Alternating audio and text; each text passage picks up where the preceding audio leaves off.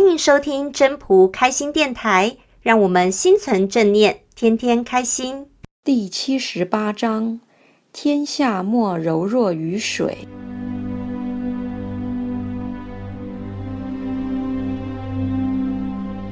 天下莫柔弱于水，而攻坚强者莫之能胜，以其无以易之。弱之胜强，柔之胜刚。天下莫不知，莫能行。是以圣人云：“受国之垢，是为社稷主；受国不祥，是为天下王。”正言若反。语意：天下没有比水更柔弱的了，但是任何可攻坚强的都没有能胜过它。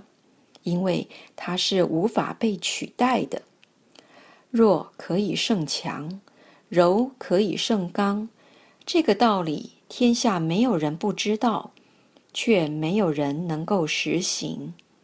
所以圣人说，能够承受全国的屈辱，才可以称为国家的君主；能够承受全国的灾祸，才可称为天下的君王。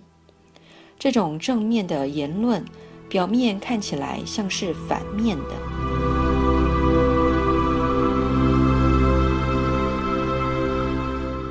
本章中心思想，我们先来讲一下水。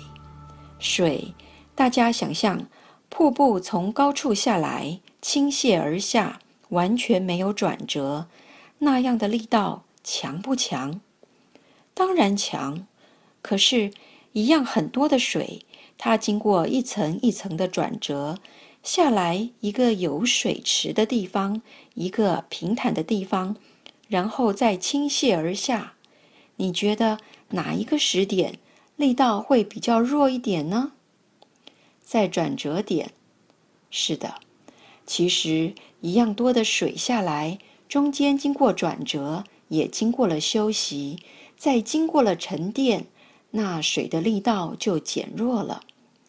如果我们能接下来很强的能量，但没有经过转环就出去的时候，对方是会承接不下的。所以平时大家都要多修炼，多看一些美好东西、正向的东西，就自然而然能够转环，在适时的时候能够转环那样的能量。知道怎么样送出去给适当的人。